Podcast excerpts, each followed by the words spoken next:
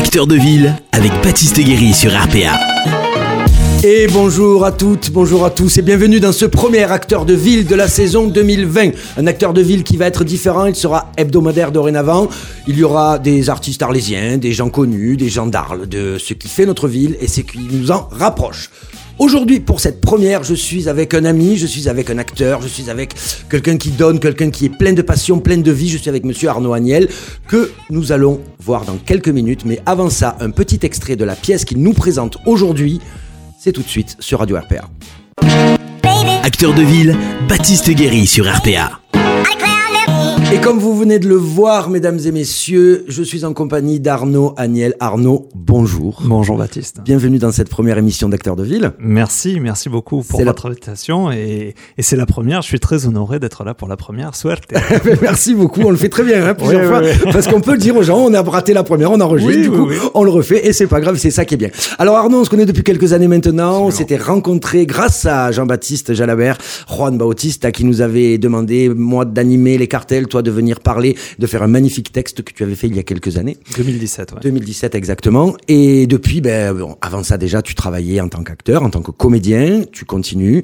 Et là, tu as décidé depuis quelques années, depuis quelques temps, de faire une pièce, de créer une pièce, de réadapter un livre sur Juan Bautista qui s'appelle Pas à ma place, si je ne dis pas de bêtises. Alors, le texte, Ben, euh, le, le- le titre, le du, titre du spectacle, spectacle, c'est hein. Je ne me sens bien au fond que dans des lieux où je ne suis pas à ma place. Voilà. J'ai mis pas à ma place en gros sur l'affiche. D'accord, ok, ouais, que les gens vrai que vrai. Parce que je ne me sens bien au fond que dans des lieux où je ne suis pas à ma place, c'est compliqué à dire. Ouais, c'est un peu long. C'est un peu long. Et le texte originel s'appelle Lettre à Juan Bautista. C'est un livre de Yves Charnet qui a été édité euh, à la table ronde et qui a été publié en 2008. D'accord. Donc ce spectacle que tu proposes sera notamment ce samedi 26 à Saint-Martin-de-Croix. Absolument, au, thé- au théâtre Le Galet, au centre culturel, qui se trouve juste derrière la mairie, pour ceux qui cherchent. Il faut bien l'indiquer. Oui, oui, il que- faut bien l'indiquer parce que la dernière fois je suis allé à Saint-Martin-de-Croix, je ne voyais aucun panneau indiquant le centre culturel. Donc, si vous cherchez, c'est derrière la mairie. Voilà, là c'est simple.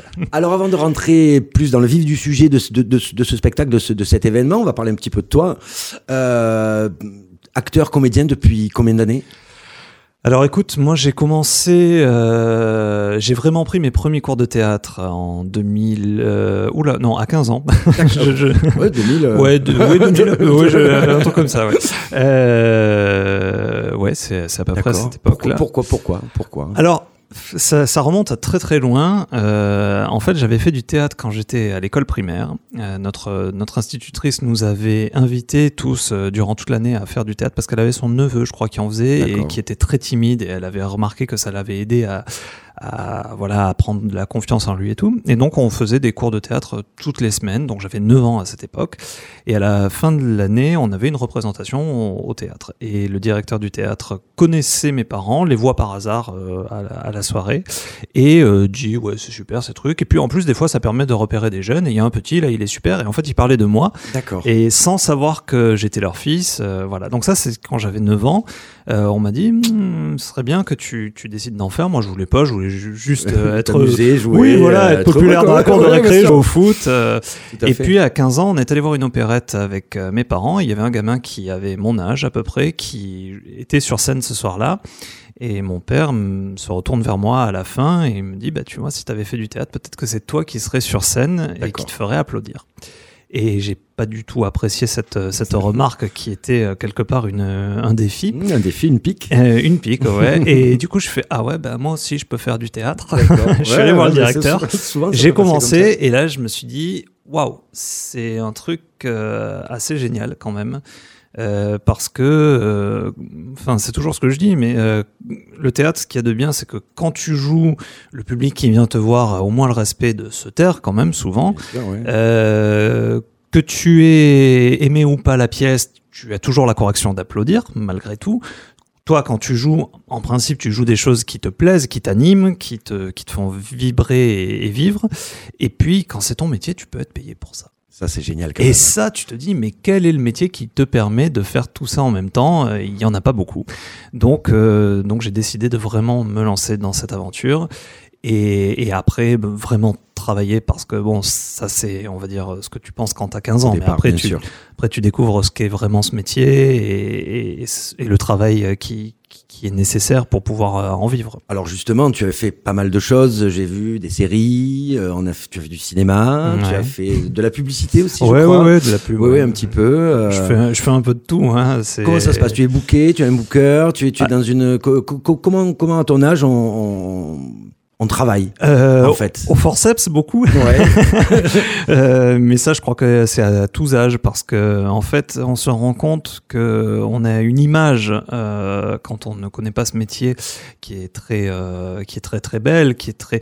Mais finalement, même les, on va dire les vedettes, tous ceux qui sont en haut, malgré tout, ont aussi des périodes de doute et des périodes de creux, chose qu'on n'imagine pas nécessairement euh, vraies. Euh, et, et donc, euh, à mon âge, c'est un peu comme à l'âge de, de, de, de Guillaume Canet, par exemple. Oui, bien des- sûr, bien sûr, bien sûr, c'est-à-dire qu'on a des, on a des doutes, on a des, des envies qui se réalisent, d'autres non et tout. Donc pour ma part, euh, j'ai un agent qui me représente pour tout ce qui est télévision, enfin audiovisuel. D'accord, ouais. J'ai euh, une agent qui s'occupe de moi pour tout ce qui est euh, mannequinat, pub, euh, voilà. Et puis j'ai aussi mon propre réseau qui est le fait de rencontres euh, tout au long de la vie, de démarches, de bonjour, je m'appelle Arnaud, je fais ci, ok, bah tiens j'ai un copain qui travaille sur ça, est-ce que tu pourrais venir? Et voilà, ça c'est plus pour la partie on va dire audiovisuel, image, pub. Et pour le théâtre, Le théâtre qui est important, qui est très important. En fait, j'ai la chance d'avoir rencontré un metteur en scène qui m'a vu jouer et qui m'a embauché en 2013 pour un premier spectacle. On se connaissait pas du tout, qui s'appelle Thomas Visono. Euh, Qu'on embrasse, Thomas. Qu'on embrasse, Thomas, mon Tom. Et, et en fait, ça a été une véritable rencontre humaine D'accord. et artistique. Et depuis 2013, on travaille euh, tout le temps ensemble. En fait, on a créé plein de spectacles ensemble. Et, et c'est vrai que mon actualité théâtrale est beaucoup remplie de représentations de la compagnie Thomas Visono. Parce que parce qu'il y a une fidélité, il y a une amitié et qu'on fait des choses qui, qui sont très très plaisantes. Et puis après, c'est toujours pareil, c'est d'autres rencontres, des metteurs en scène qui entendent parler de vous, qui voilà, c'est un métier où il faut être très très disponible aussi. Oui, Quelque, être- quelque part, je me Et aventureux. repose et- entre guillemets je vraiment quand je joue quoi parce que c'est vrai qu'il y a beaucoup de soucis beaucoup de, de réflexions sur euh, ben, comment faire qui aller le voir est-ce que c'est le bon choix? est-ce que Est-ce je, me- renouvelle comme il faut? Voilà, Est-ce que est-ce que cette proposition qui est quand même euh, très plaisante, je l'accepte Ouais. ou je décide de ne pas l'accepter parce que j'ai envie d'autre chose, c'est très angoissant hein, clairement. bien sûr, bien euh, moi j'aurais un enfant qui me dirait euh, papa, je veux être acteur, je, je, je dirais fais autre chose, vraiment. Bien sûr? Ah oui. C'est vrai. Ah ouais, Tu ouais. ne conseillerais pas de vivre de ce. De, de- Si, de si, mais, mais c'est, c'est comme des sportifs de haut niveau, en fait. Ouais. C'est, c'est beaucoup. Je pense que c'est le mental qui, qui fait la différence sur le long terme. Euh, Il y a, le, il y a les, les compétences, le talent, ce que Bien les sûr, gens appellent le sûr, talent, Bien sûr, bien sûr. le travail Oui. euh, et le mental. Le mental. Alors le travail justement, on, on l'a vu parce que vous pouvez aller suivre Arnaud hein, évidemment sur les réseaux, un peu partout. Arnaud Agnel, vous tapez, il est partout. Il y a beaucoup de, tu mets en avant tout ce que tu fais, tout ton Mhm. travail. Tu as mis aussi en avant, j'ai vu les répétitions pour le spectacle dont on va Ouais. parler. Mais avant d'en parler, euh, un autre point important de ta vie, je crois, c'est la tauromachie. Mhm, absolument. C'est ton côté aficionado. Absolument. Et... Et- comme je dis, je crois, euh, en réfléchissant, que je suis euh, aficionado avant d'être comédien. D'accord. Depuis quand cette passion pour la tauromachie? Je suis tombé dedans, hein, comme Obélix. Mon papa est, est de, de ce milieu-là, donc euh, je, il m'a fait découvrir très très tôt. Euh, j'avais, euh, selon moi, je pensais que j'avais 300. Bon, en, réalité, en réalité, il a fait des recherches, j'en avais 5 quand j'ai vu ma première corrida. Et puis, euh, puis voilà, c'est-à-dire que je, je suis né dans cette culture. Dans, euh, les amis de mon père sont dans ce milieu-là. On a des amis toreros. J'ai, j'ai vu des corridas en, euh, en pagaille quand j'étais gamin. Donc je, suis- je suis vraiment né là-dedans. Quoi. C'est, c'est, ce sont mes racines. C'est ce que je suis, mon identité. Euh, à l'adolescence, je me suis me suis interrogé sur tout ça, Mmh, sur euh, le côté éthique Mmh, qui, est, qui est légitime. Et puis, malgré tout, euh, à- ouais, au début de, de la de l'âge adulte, on va dire vers 19-20 ans, là, je me suis dit, mais en fait, je ne ressens aucune émotion aussi forte qu'aux arènes. Mmh. Euh, rien, rien ne m'émeut autant que ce que je peux ressentir aux arènes. Euh, que ce soit de beauté, d'effroi, de- d'angoisse, de, plein de choses.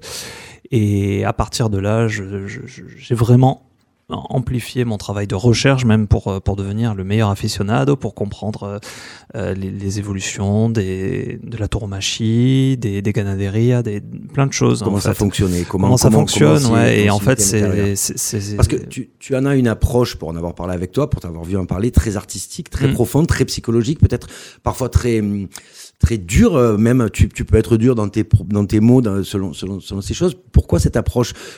Comment cette approche aussi cérébrale t'est venue de la, tauromachie? Parce, parce qu'elle l'est? Parce que, parce, parce que je pense que je suis cérébral. Oui. Déjà. Déjà.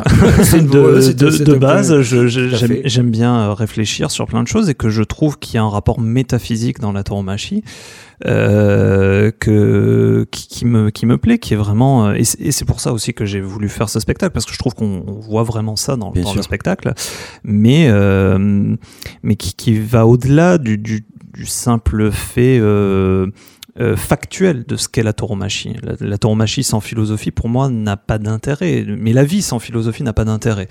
Euh, et il se trouve que c'est un art euh, que je défends comme tel, d'ailleurs. Et Yves euh, Charnet, dans le texte, dit euh, Vous pratiquez un art de ce que jamais on ne verra deux fois. C'est très joli comme phrase. C'est vrai, qu'une c'est vrai, qu'une passe, elle peut être la plus belle, la plus profonde. Tu ne la verras qu'au moment où elle a, elle a été faite. Et, et c'est ton ressenti. Et c'est une approche aussi, ce rapport à l'animal, à, à tout ça que, que le torero a, qui est un rapport même son propre rapport à la vie. Et je, je trouve qu'on on voit des personnalités dans la tauromachie vraiment. Et c'est ça qui me, qui moi me passionne et qui fait que je, je peux voir euh, des corridas tous les jours. Je, je me passionne passionnerait toujours autant pour, euh, pour un détail, pour euh, quelque chose.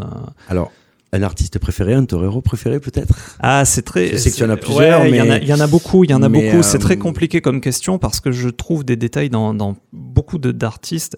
Euh, on va dire qu'ils sont toujours en. Alors, bon, Jean-Baptiste, euh, je le mets forcément à part parce que il y a un rapport affectif. On va, on va, on va y venir. Après, c'est l'un des plus grands techniciens qui soit. Et moi, c'est vrai que j'ai clairement sa corrida d'adieu euh, l'an dernier. les trois taureaux, j'ai pleuré aux trois taureaux parce qu'il y avait mon, ma propre émotion personnelle de ce rapport amical et parce qu'il y avait le rapport artistique aussi. Je veux dire, euh, c'est toujours l'exemple que je cite, mais quand à la fin de son dernier taureau, Ingenio Soquet Gracier, qu'il fait son enchaînement de passes et qu'il se penche sur lui pour lui embrasser le dos en toréant. Rien que d'en parler, voilà, j'ai la de poule.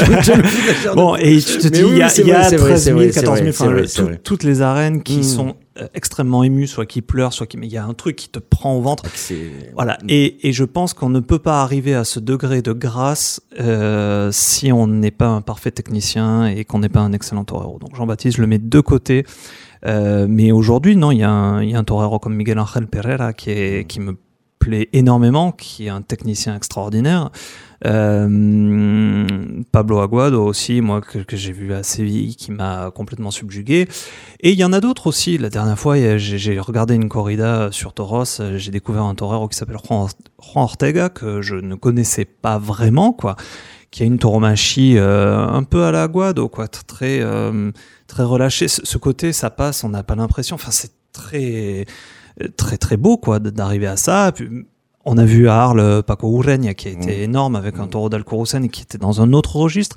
Donc en fait, je peux pas dire que j'en ai un en particulier, j'en ai plein. Après, sur un cartel, je, je, tu vas avoir certaines préférences. Voilà, je veux. Mmh, bien sûr, mais ça, ça peut changer. Mais euh, mais un, un torero Lydiador, un, un torero qui va être plus euh, avec du bétail euh, très encasté, tout va m'intéresser en fait, parce que comment, comment face à ça, tu, tu, arrives à faire quelque chose et à émouvoir un public? Alors c'est un petit peu la même chose que toi, c'est-à-dire que tu montes sur scène, là tu montes seul notamment dans cette mm. pièce, tu compares un peu la rentrée sur scène à la rentrée dans une arène. Totalement. Euh, la préparation, euh, parce que tu l'as vécu j'imagine un peu aussi de l'intérieur, mm. quand euh, tu parles de Jean-Baptiste que vous connaissez bien Non, non, totalement. Et moi, je me définis pas tellement comme, euh, comme acteur, je me définis comme torero de mots. Mmh, euh, c'est voilà, c'est venu au fur et à mesure du temps. Et c'est vrai que j'ai ce rapport-là à mon métier qui est très proche des toreros dans le sens où euh, je, je vais toujours dormir à l'hôtel avant, je prends toujours une douche avant d'entrer en scène pour être euh, dans un costume. Enfin, il y a vraiment cette préparation psychologique, mentale.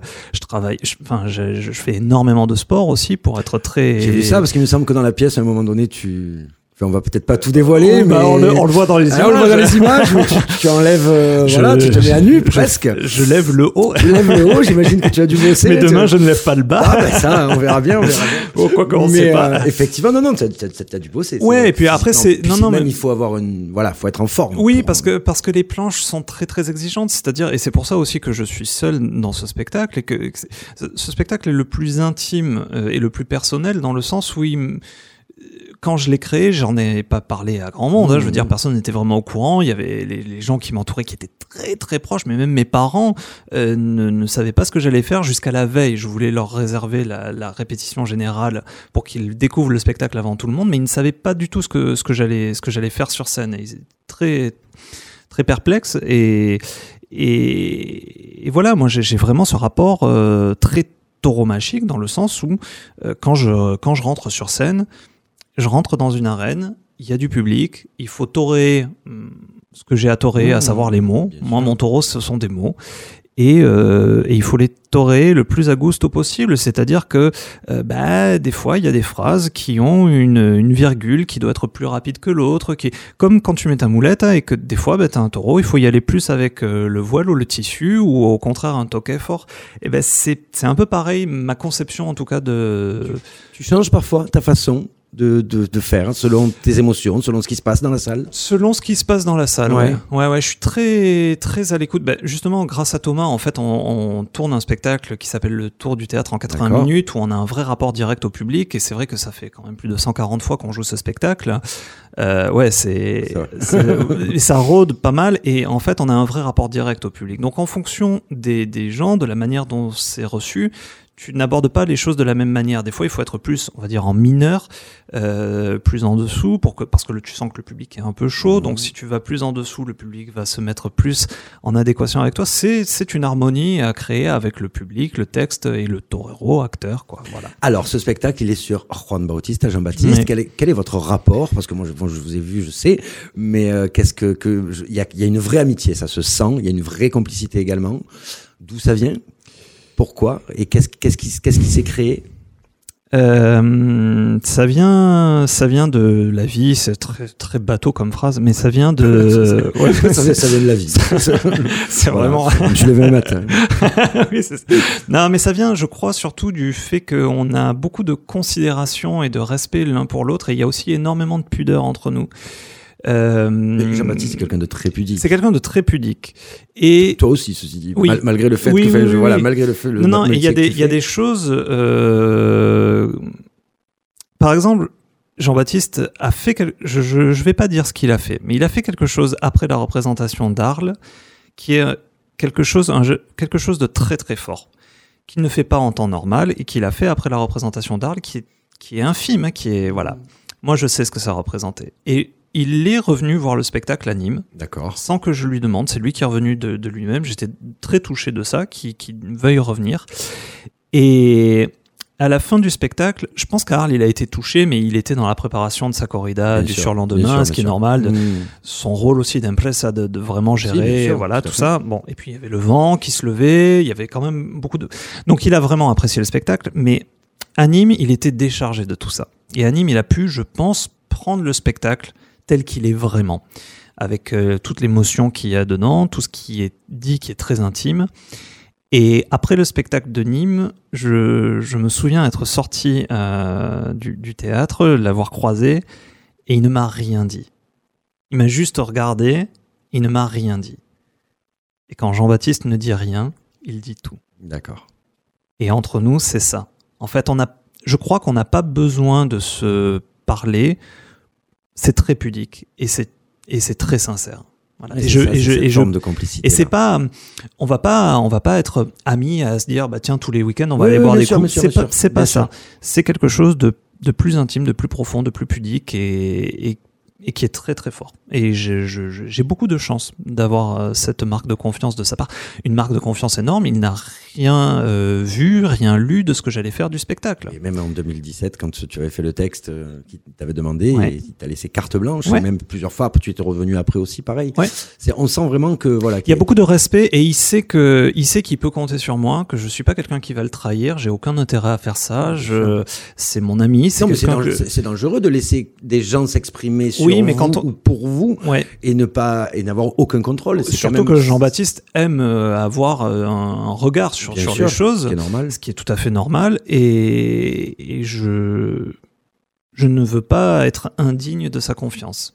Alors cette pièce, donc, elle est tirée d'un livre. Tu en as parlé, tu vas nous en parler encore. Euh, c'est le choix du livre ou le choix de l'homme Non, En premier? le choix de l'auteur. Le choix de l'auteur, d'accord. Ouais.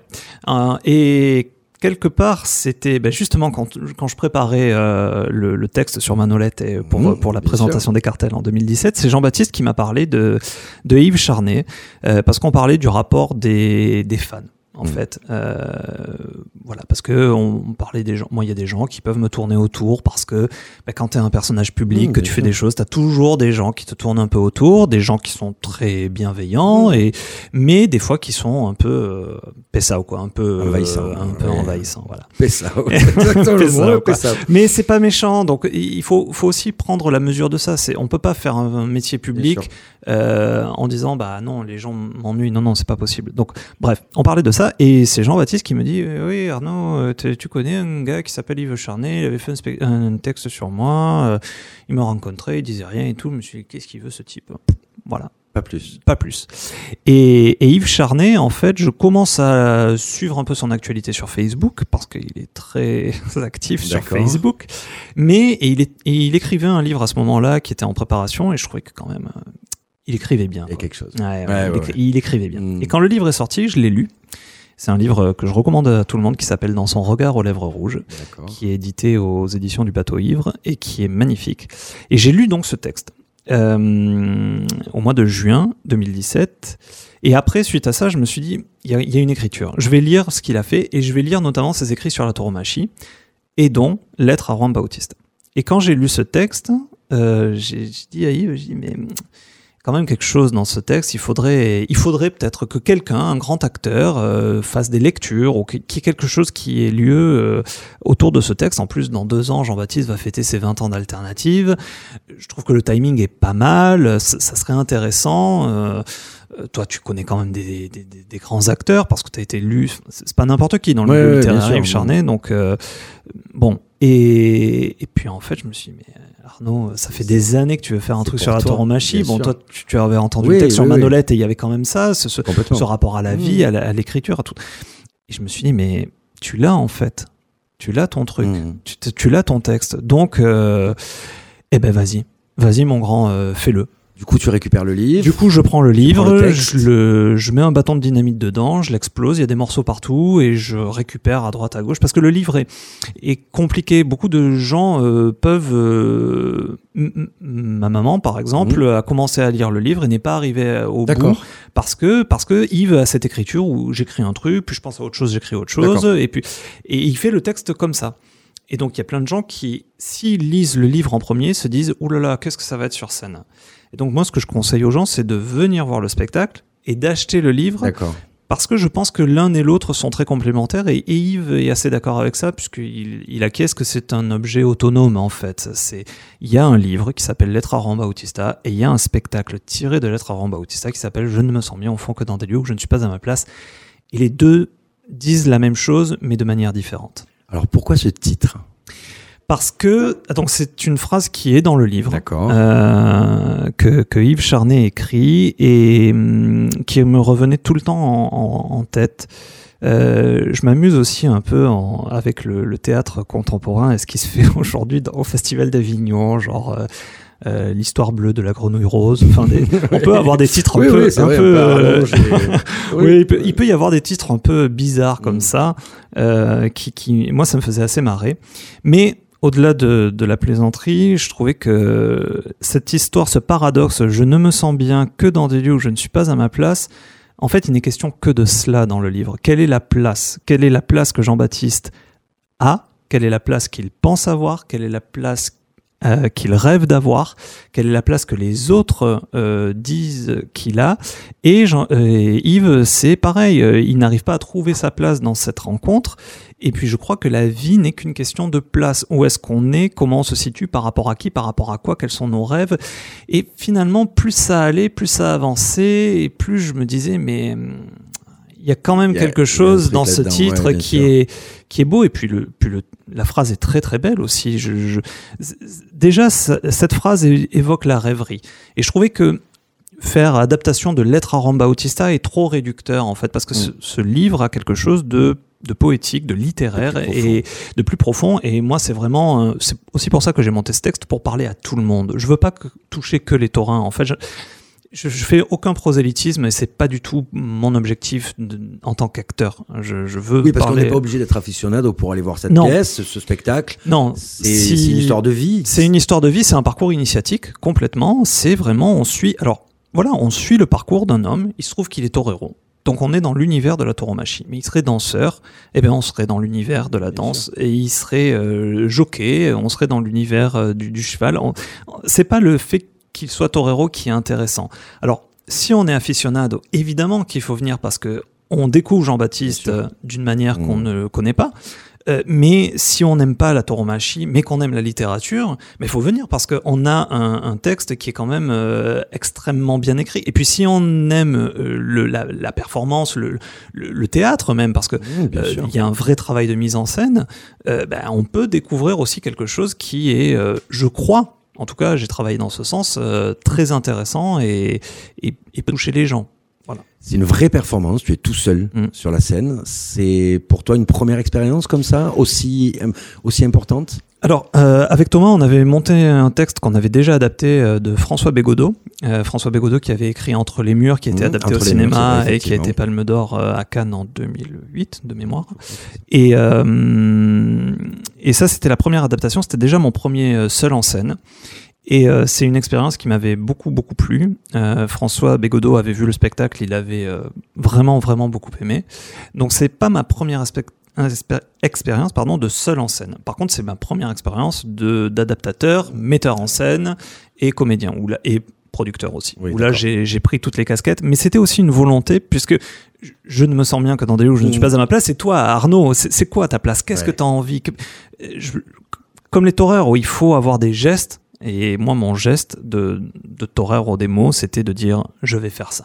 Je vais y aller, je vais aller au carton, je vais mettre la jambe. Et si les gens apprécient, ils apprécieront mon travail. Et s'ils n'apprécient pas, eh bien, il faudra travailler encore plus. Euh, voilà.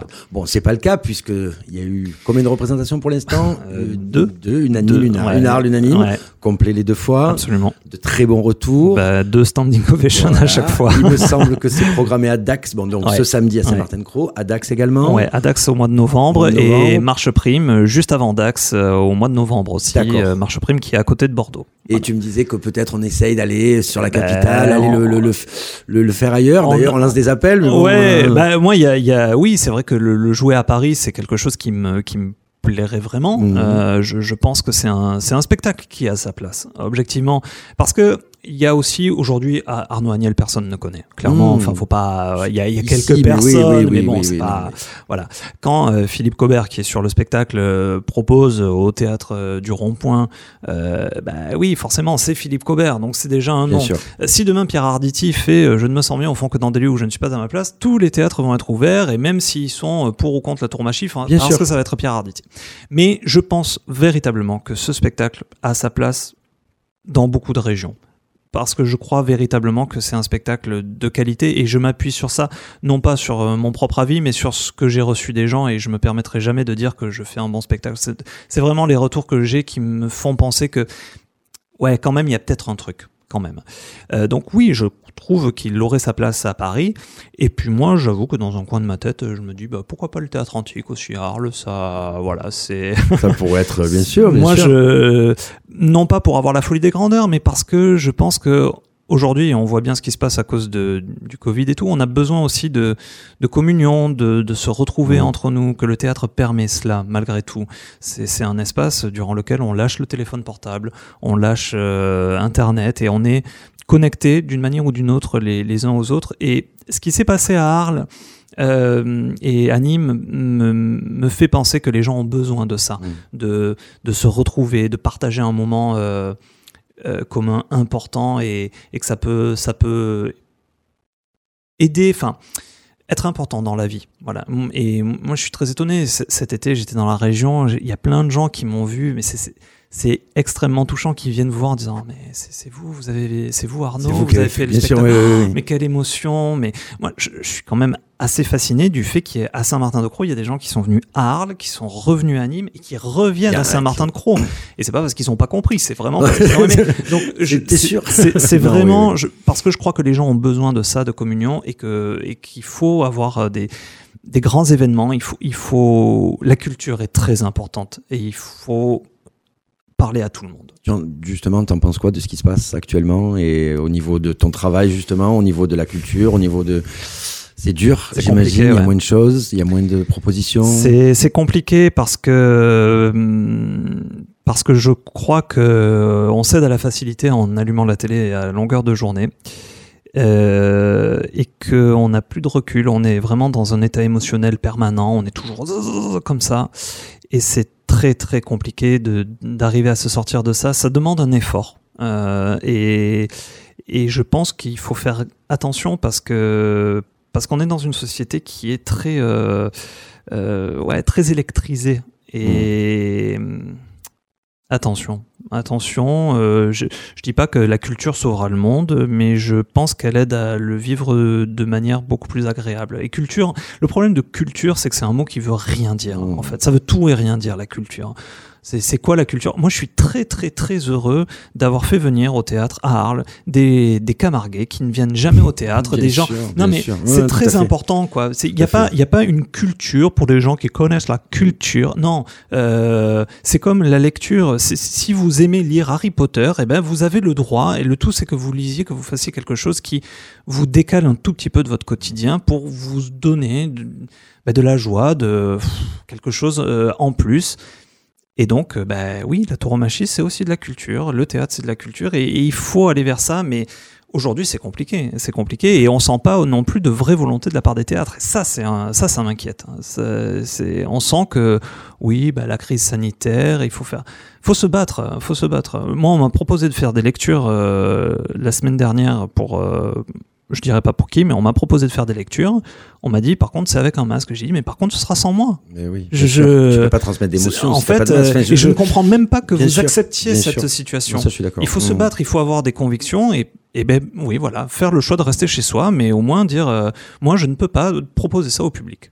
C'est pas possible. Alors Arnaud Agnel, le futur d'Arnaud Agnel, il se, il se voit comment? Que- que- Déjà, déjà, est-ce qu'il y a des, est-ce qu'il y a des choses qui arrivent? J'ai vu que tu avais fait beaucoup de lectures aussi. On en parle pendant, enfin, on en a parlé pendant, pendant le confinement, Pendant mais le pas confinement, que. ouais.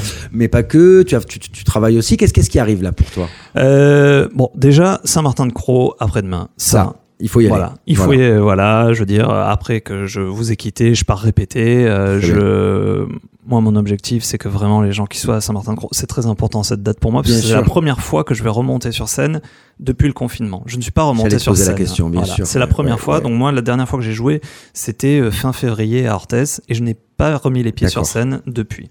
Donc, euh, donc ça va être. euh, et je crois même pour les gens. J'ai eu l'occasion déjà de retourner au théâtre. Chaque fois que j'y retourne, on sent que les gens ont envie, ce besoin, ce que je disais Bien tout à sûr, c'est de- besoin de sortir, de- c'est besoin de, de, de société, de sociabilisation, voilà. de société, tout à fait. À C'est très important. Donc déjà Saint-Martin-de-Croix. Ensuite, je pars euh, après avoir joué à Périgueux où je joue le Tour du théâtre donc avec Thomas. oui. Euh, je reste dans la région puisque je joue à Dax euh, le Tour du théâtre. Ok. Donc je vais euh, déjà être sur place.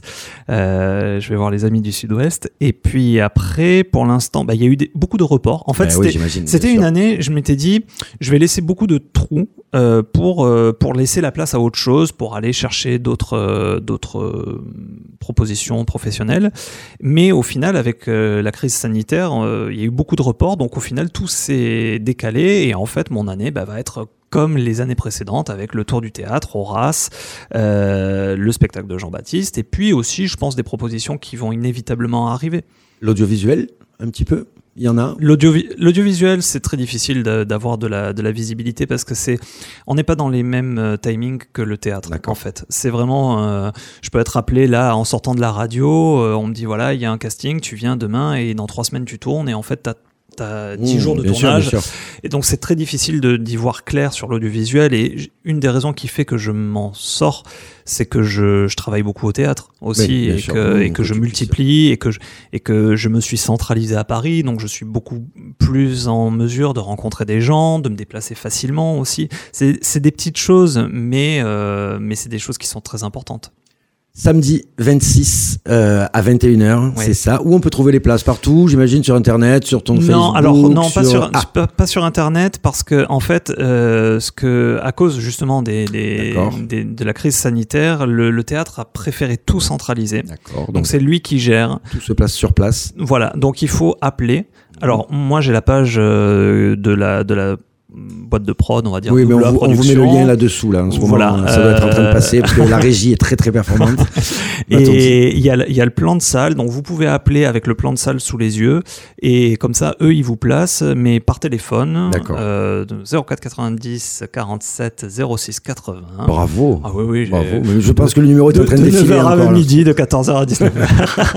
non, mais j'ai ah, préparé. Il hein. faut, il faut, il faut, bien sûr. Bien et, sûr. Euh, et ouais, non, la, situation est compliquée parce que ben voilà, si vous réservez par internet, que vous passez par des, des revendeurs, après si jamais c'est annulé, il y a trop de monde et tout, non, je comprends. C'est le Bien sûr. Donc voilà, donc numéro de téléphone et, et il reste encore euh, quelques places. Bon ben écoutez, on se retrouvera sûrement euh, ben, peut-être samedi. Je vais, je, devrais venir et euh, et puis qu'est-ce qu'on peut te souhaiter là dans les années à venir? Ah. J'ai pas réfléchi à la question, j'aurais dit. Qu'est-ce qu'on peut me souhaiter Qu'est-ce qu'on peut te souhaiter euh... J'en avais une chose à te souhaiter. Euh, que ça continue aussi bien avec un peu de mieux.